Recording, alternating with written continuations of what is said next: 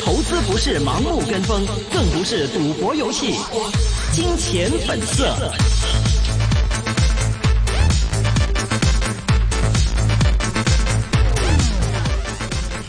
好的，一线金融网回到我们最后半个小时，一线金融网了。现在电话线上连上的是一方资本高级分析师温博文 Dennis。Hello，Dennis。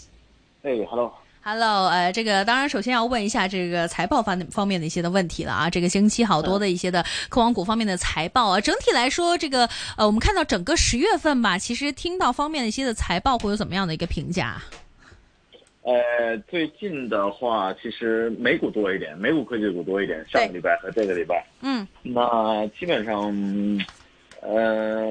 我们觉得就是有两个比较大的趋势，第一个趋势就是。就是几个，大家可以看到，呃，日本也好，还是美国也好，那些做半导体设备、半导体机台的需求都比较好，比大家预期想的要好。嗯、比如说荷荷兰的 ASML，比如说美国的一些企业、嗯、应用材料那些，然后日本的 Tokyo Electron，这些主要的原因就是在于台积电的需求会强一点。台积电需求主要来自于五 G，五 G 的基站也好，哦、手机也好，需求会。呃，比预期的要好一点，所以台积电在前几周的他们的法说会上也提升了资本开支的指引，本来是今年大概一百一百亿左右，提升到一百四十亿，一个比较大的提升。明年大概也是一百四十亿左右，多出来资本开支就是先进制程，七纳米啊、五纳米这些，嗯、然后最先起来的应用就是我刚才说的五 G，是，这是这是其中一个半导体设备相关的。嗯，半导体设备还有另外一个主要的驱动因素就是内地。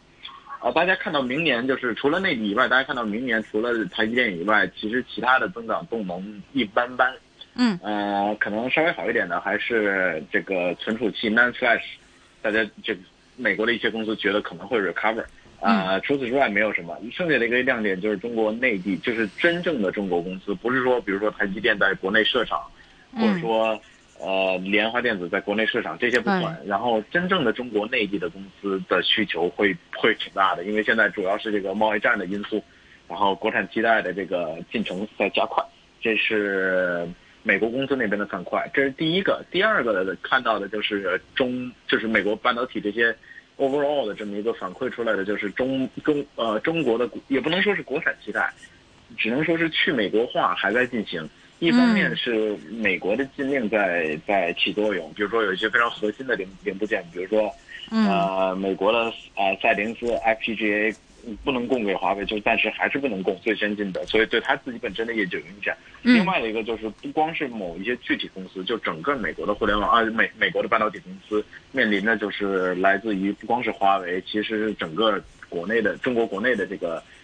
订单的转移。基本上 Tier One 的就是能用国内，就是现在中国厂商的想法就是能用中国国内的就用，用不了的话就用中国台湾，啊、呃，实实再用不了的话就是日韩和欧洲。嗯，最最最实在实在实在替不了的，才被迫去选择美国，可能还再多多进一点或者，嗯，但是整体趋势已经很明显了，加速去美国化。当然这个也需要是看这个中美嗯最近谈判怎么样了，但是其实经过这么一轮。你美国说你你，除非美国逼着中国说你你你你必须要强制采购我的芯片，但其实大家也 心里心里也比较的害怕。你现在、嗯、现在你说让我买了，以后又不让我买了，到时候怎么办？对不对？嗯、所以整体趋势就是在去年中兴事件出来之后再开始，那个时候比较比较明显的是备库存，就是中国厂商去备美国的货。嗯，那到华为事件，尤其是到今年下半年以来呢，这件事情已经慢慢的就没了，嗯、就转转化为去美国化。所以，嗯，美国的这些半导体业绩出来之后，我们看到比较大的两个趋势就这样。啊，当然第三个就是呃，第三个就是这个呃代理商，就是芯片代理商的库存去的已经还好，已经去到算是一个呃原厂的芯原厂的这个。就就是原厂就是芯片自己设计厂的这个库存水平还是偏高，嗯、但是代理商的库存水平就已经清的七七八八了，因为基本上已经清了一年了。嗯，但是从他们那边反馈来看，就是除了我刚才说的这两个因素，一个是五 G 相关的不错，嗯、一个是中中美替代这么一个因素。那整体的需求，尤其是目前看到工业和汽车的需求也是，也是相对还是薄弱的，因为大家对这个虽说是在中国内地不能建，就是中国内地的产能，就是各类的工厂的产能扩充在减速，然后海外在加速，但其实大家也在担心，因为美国现在可以跟中国打贸易战。以后也可以，比如说你搬去越南，以后也可以跟越南去打啊，对，也可以去跟其他的地方去，都可以去，都可以去打。那现在这世道比较比较混乱，所以大家基本上不是说从中国立刻就搬到哪儿，搬到墨西哥也好，搬到呃呃美洲可能稍微也好，但是亚东东南亚这些地区也不是说说搬就搬。嗯，我自己自己搬厂也要有一些这个呃心态上的调整吧。对，所以多多少少会影响。目前我们看这趋势还是稍微就是需求稍微还是。弱一些，主要的其实就是五 G 不错，五 G 的手机和这个基站的建设都是都是不错，都是非常快的。呃，包括我们看到爱立信的这个业绩，哦是，然后三星对爱立信的业绩，呃，三星的业绩都是比呃从从他们自己的反馈来讲，都是比预期要强，因为他们主要的市场不是中国市场嘛，中国市场已经比预期要快了，因为牌照发的快，他们的主要市场是韩国。呃，日本和北美，爱立信已经比较说的比较明白了，就是北美和东亚，东亚就特指东东这个这个日韩，然后三星基本上就是韩国，这两个都是比预期要强，所以全世基本上全世界的发达地区呢，除了欧洲可能还问题严重一点，那其他的发达地区都是五 G 的建设都是比预期要快一点，欧洲主要问题就是。美国不让你用华为，那中你又不能不用华为，这在政治上有一些有一些有一些 delay 吧。但其实说实话，最终还是要进展的。嗯嗯，因为其是所以五 G 的基站比预期要稍微快一些。嗯，稍微快一些，而且大家对于五 G 方面的一个期望值其实也挺高的。呃，尤其刚刚提到像是半导体方面的话呢，之前其实前几年方面已经有很多的专家陆续在说，那个时候就说，呃，半导体方面的话不能完全依赖美国。那么中国方面对于这样的一个缺失，未来会是一个很大的漏洞。而这一次中美贸易战方面也看到，其实这第一轮对于华为的炮轰的时候，就已经其实呃，在于华为其实自己本来已经呃逐渐转移回中国自给自足这样的一个状态，所以这。这一轮的一个中美贸易战方面的话，我们看到第一阶段的一个磋商呢，目前好像是没有问题啊，而且的焦点放在了这个呃猪肉啊、大豆啊和这个银行业方面。那么您觉得在下一步的话，有可能会再转回来在这个科技方面的斗争吗？呃，其实其实中美贸易战最严重的那时刻应该是中兴那时候，嗯，因为在之之前那时候还其实还不是。所谓的贸易战，因为他自己本身有违规，但是美国的做法是相当的凶残，他没有给任何的预警，因为他是第一个被比较大规模的这个这个管这个这个叫什么制裁的公司。对，去年三四季的时候。对对对，三四月我记得是，然后中兴是他自己也说了休克。嗯。但是自此之后呢，你再制裁，尤其是你制裁一个更强的对手，像华为这样的对手是，呃，是研发也好，储备也好。啊，比中兴还要更强，而且你给了他接近一年的时间去准备，你才开始去制裁，你加入这个实体名单也好，然后在加拿大那边这个扣留了这个 CFO 也好，嗯，但是当时说白了，其实还是有一年的时间。我我自己感觉，如果像处理这个中兴的时候，就是先处理华为，再处理中兴，可能对华为的伤害更大一点。但是你给了华为一年的时间。去备美国的货，这一年的时间你该买还是可以买美国那些东西，没有没有没有没有控制，所以也看到去年这个美国的这个某一些核心元器件的公司业绩非常好，就是华为的所作所为备货。嗯，那给这么一年的时间呢，华为基本上现在已经追的七七八八了，尤其是像基站那方面，基本上已经追的七七八八了。嗯，一方面是部署美国货，一方面是去找日韩，尤其是现在说实话，有些内地做不了的东西，他去跟日本，就华为去跟日本合作比较多一点。嗯，然后另外一方面，海思也是加班加点去这个争取自己自主，但其实还是很辛苦的，还是。暂时还不能说百分之百都靠自己，或者说靠中国内地，所以呢，虽然目前我们看，像你说的下阶段会不会还回来这件事，我比较不不不容易判断，因为这个这个这确实很难判断。但是如果他回来的话，如果还想比上一个就是过去一年大家所看到这个还要再凶的话，嗯，我们觉得我们觉得可能性就就是从一些其他的角度来看，可能就制裁那个呃，这叫什么？这个呃芯片制造。啊，是芯片制造，华为最尖端的芯片制造其实还是依赖于台积电，就台台湾的台积电。是，呃，七纳米，甚至说以后的五纳米，这种这种芯片的制造广泛用于呃基站也好，就就是五 G 的设备也好，还是五 G 的手机也好，都是需要在台积电。最先进的都是需要在台积电。中国内地有，但是进展比台积电要慢两到三代。嗯所以我们觉得台积电是一个制裁的方向。然后第二个就是这个米，Win 三米也是台湾的一个方锥，但是是一个比较比较 niche 的一个一个呃生产商，但其实也是在你相当于就是一个另类的台积电这样吧。嗯然后呢，另外的就是一些合作的合作伙伴，比如说日本那些，日本的主要就是比如说，呃，晶圆也好，然后光刻胶也好，其他的一些东西也好，啊、这个射频芯片也好，也都是有广泛合作的。所以美国目前来看，自己直接去制裁，就是自己的公司啊，美国自己的公司直接去制裁华为的难度越来越大，因为这个这一一两年进步，就华为和中国内地进步越来越快。嗯我们觉得可能的制裁方向就是联合他自己的所谓的盟友，嗯日本、韩国这种啊，嗯中国台湾这种欧洲，那这一方面呢，就感觉制裁的力度就不会像，就是可控性就不像他自己控制自己的公司这样，嗯说不让你出口就不让你出口，因为有国家安全，其他的就多多少少会有一些政治的压力也好啊，呃，同盟国的这些这些这些相关的动动动动作也好啊。那我们自己感觉最大的可能的制裁性还是，啊、台湾的制造商台积电这种。那对所以我们也其实也看到了，这个华为华为也知道自己自己设计已经非常强了，制造嗯。确实还是要依赖别人。嗯。那这个中国呃中国内地的这个中芯国际啊，其实最近也在非常非常非常积极的上这个新的先进制程的呃工艺，目的嗯。就是想、想把这个依赖性慢慢呃降低。嗯。其实我发现也挺逗的，因为今天我看了一个新闻，那个美国的国防部吧，哦也有一些人说，他们的那些芯片也是依赖台积电的台积电的生产，台湾台积电的生产。他们嗯的航空、航天航航空、航空航航空航天技术啊、武器的这些也是依赖，所以嗯其实也挺逗的。因为中美双双方的生产都是依赖于台积电，是所以确实台积电是比较重要的一个地位。嗯呃那有可能如果说是呃这个不好的一点预测，会不会下一轮有可能台积电也被牵涉进来这个中美方面的一个贸易争端啊？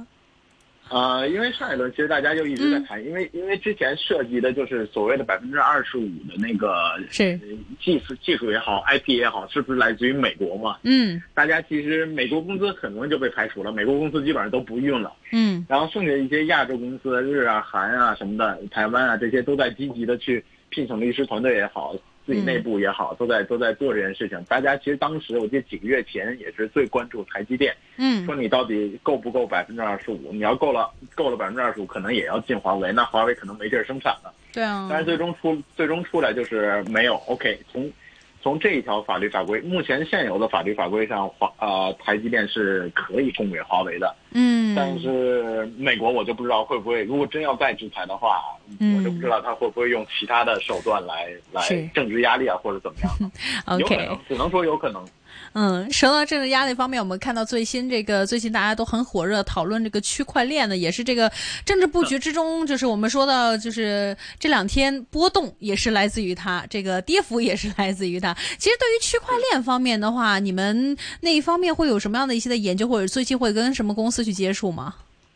呃，区块链，说实话，我们自己感觉，就目前这个周末展现出来的状态，嗯是 A 股的一些资金在带头去炒，有嗯可能某一些 A 股的资金都已经在里面 埋伏了埋伏了一段时间了。哦，因为大家看周末的发酵是非常热烈的，周末有很多很多很多新闻出来，很多嗯甚至说券商的报告出来。啊四百多倍的升幅，对，所以我们看到其实周一是比较明显的、比较明显的一个一个一个大涨嘛，很快这个热度就开始了。那港股这边，我们觉得其实啊，其实大家都说有区块链的概念，有一些金融公司也说有，一些科技公司也说有，但是真正利用它去赚钱或者怎么样的，嗯，没看到，就是具体的业务，嗯实实在在没有看到。嗯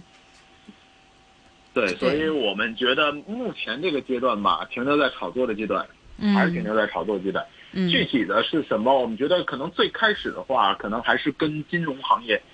这个应用的会比较明显一点。如果大家有兴趣关注的话，可能会我们觉得可能是就是实就是传统的银行啊，或者新兴的一些银行呀，比如说腾讯的这种微众银行呀，阿里巴巴的一些新旗下的金融机构啊，嗯啊，或者说传统的银行，可能他们会用于内部的一些系统的改造，嗯，那个数据数据的传输的改造。包括银行其实可能是最受益的那个两家银行或者多家银行的转账，以前中转银行会很多，correspondent bank，那现在利用了区块链的技术呢，慢慢的记账也好，转账也好，就会，呃，中间的省去的步骤，省去的成本就会非常多。所以一开始的话，可能还是金融金融相关，除了这个所谓的这个这个电子货币了，其他的就是金融机构的内部应用可能会稍微多一点。我们自己是这么感觉的，但是就目前这此时此刻的来讲，大家还是可能看到港股的一些中小型的科呃这个这个科技股公司还是炒作阶段。嗯，OK，呃，如果说再回到我们说这个星期的一些的财报方面呢，我们看到其实很多听众朋友们都关注到，比如说 Alphabet 啊这一些的一个财报成绩，对于你们来说，这一个星期会有一些特别亮眼的业绩出现吗？这礼拜这礼拜苹果咯，苹果和阿里巴巴喽会。其实上礼拜也有一些，上礼拜什么特斯拉呀那些，也也 亚马逊啊，这亚马逊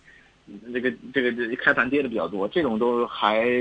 就是算是大型公司。然后这礼拜的话，就是我们自己看是阿里巴巴和苹果可能算是大一点吧，因为这礼拜有有一些已经出了，我记得是 Google 啊，还有微软已经出了，所以大家可能会关注一些这个苹果，确实蛮重要的，因为苹果的话。呃，股价也是历史新高，然后这个这个市盈率也是近近近十年或多少年也是新高了，大家也比较关注这个，尤其是最近传最近的不不断的 news 出来，就是说 iPhone 十一卖的非常好，然后呢，它加了加了加了订单，这样生产的订单这样，所以大家也看一看到底它对下个季度的指引到底是怎么样吧，或者对下个季度或者对明年的指引是怎么样吧。然后这是硬件，然后另外的一个就是它的软件，其实大家也也经过这么过去几个季度、十几个季度，也发现它这个这个啊不是软件就是服务服务的这个地方做的也越来越好，收入也越来越高，所以大家也不太担心这块儿。然后剩下的这些一些其他的周边的东西，比如说今昨天还是前天刚出来的一个那个那个耳机嘛，AirPod 啊对，这种东西也非常火，大家一大家。就我所观察的，基本上大家觉得这是下一个这个非常强的爆款，因为这产品其实我觉得做的还不错，嗯，所以基本上综合起来看，苹果大家还是挺期待它对下个季度和明年的预期的，因为毕竟预期明年是个大年，还是大家还是比较比较兴奋的。另外就是阿里巴巴，阿里巴巴我们看到基本上就是除了自己本身的核心的电商业务，还有就是它云的业务嘛，这主要是这两个，云的业务。嗯，速增速应该还 OK，但也不会说是太快，因为整体的投资，国内的整体云的投资规模，就就阿里巴巴这种公司的投资规模，呃，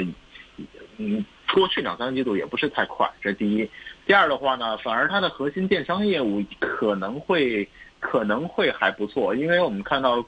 一些友商，比如说京东，比如说拼多多，嗯，在刚刚过去的这个这个这个报告里面都是比较好的。都是比大家预期要好，因为大家之前的预期比较稍微悲观一点，嗯，因为主要是中国国内的这个消费有一些问题，但是目前来看，电子消费、电商消费还好，所以整体我看一些投行的分析师也觉得没有什么太大的问题，嗯，是。大概这礼拜可能就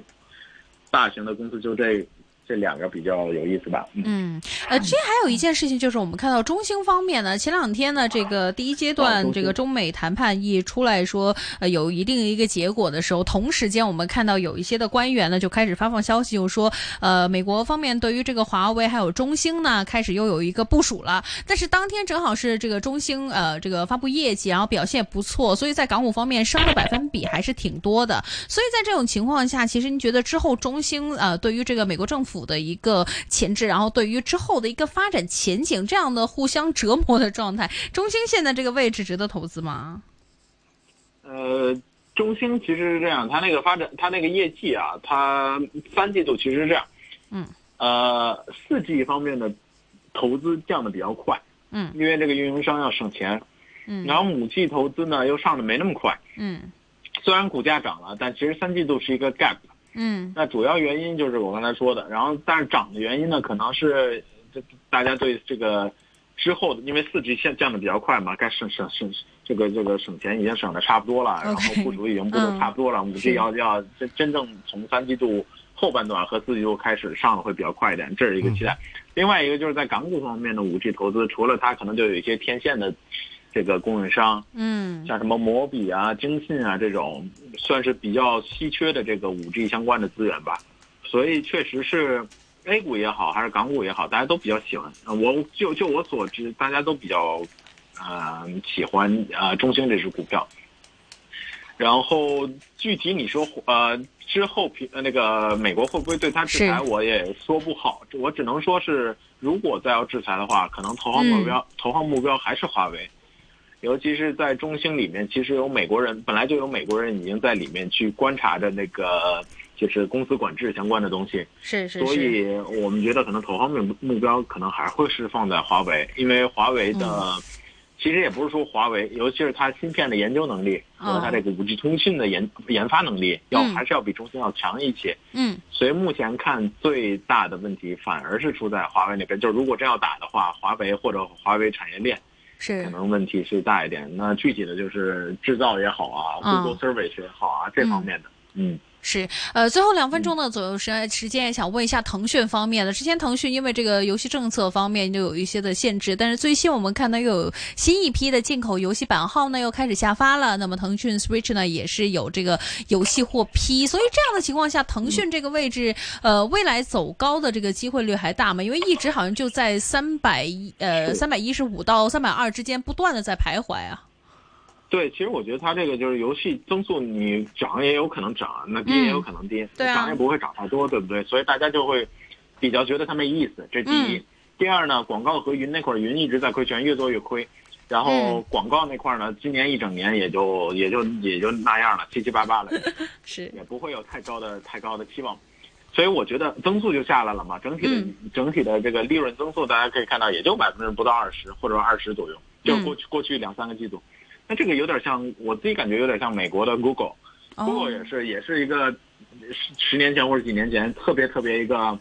一个伟大的公司啊，或者怎么样，对吧？嗯，但是投资人还是比较现实的，你盈利增就每年就增长百分之二十，对，啊，十八二十这样，那给你的 PE 也不会太高，以前也是，然后慢慢就 de-rating de-rating，经过一两年不涨，那个嗯。PE 可能就更合理一点。然后具体到腾讯的问题，还有另外一个问题，就是说大家预期一致预期一两年可能可能这个嗯，盈利就没没得玩了，对不对？是？那很多很多资金，据我所知，很多资金都跑去炒美团了，哦，对，暂时也不会出来了。嗯，那只股可能那只股票或者其他股票好玩一点，所以暂时这些资金就停留在那边了，暂时还没有看腾讯，嗯。所以等到一两年的这个消化之后吧，可能是。会再回来看。嗯，对，那等一两年的一个时间了。OK，今天非常谢谢 Dennis 的分享。我刚听到股份有持有吗啊，有？OK，有只有财务权益。好的，谢谢 Dennis，下次再见，拜。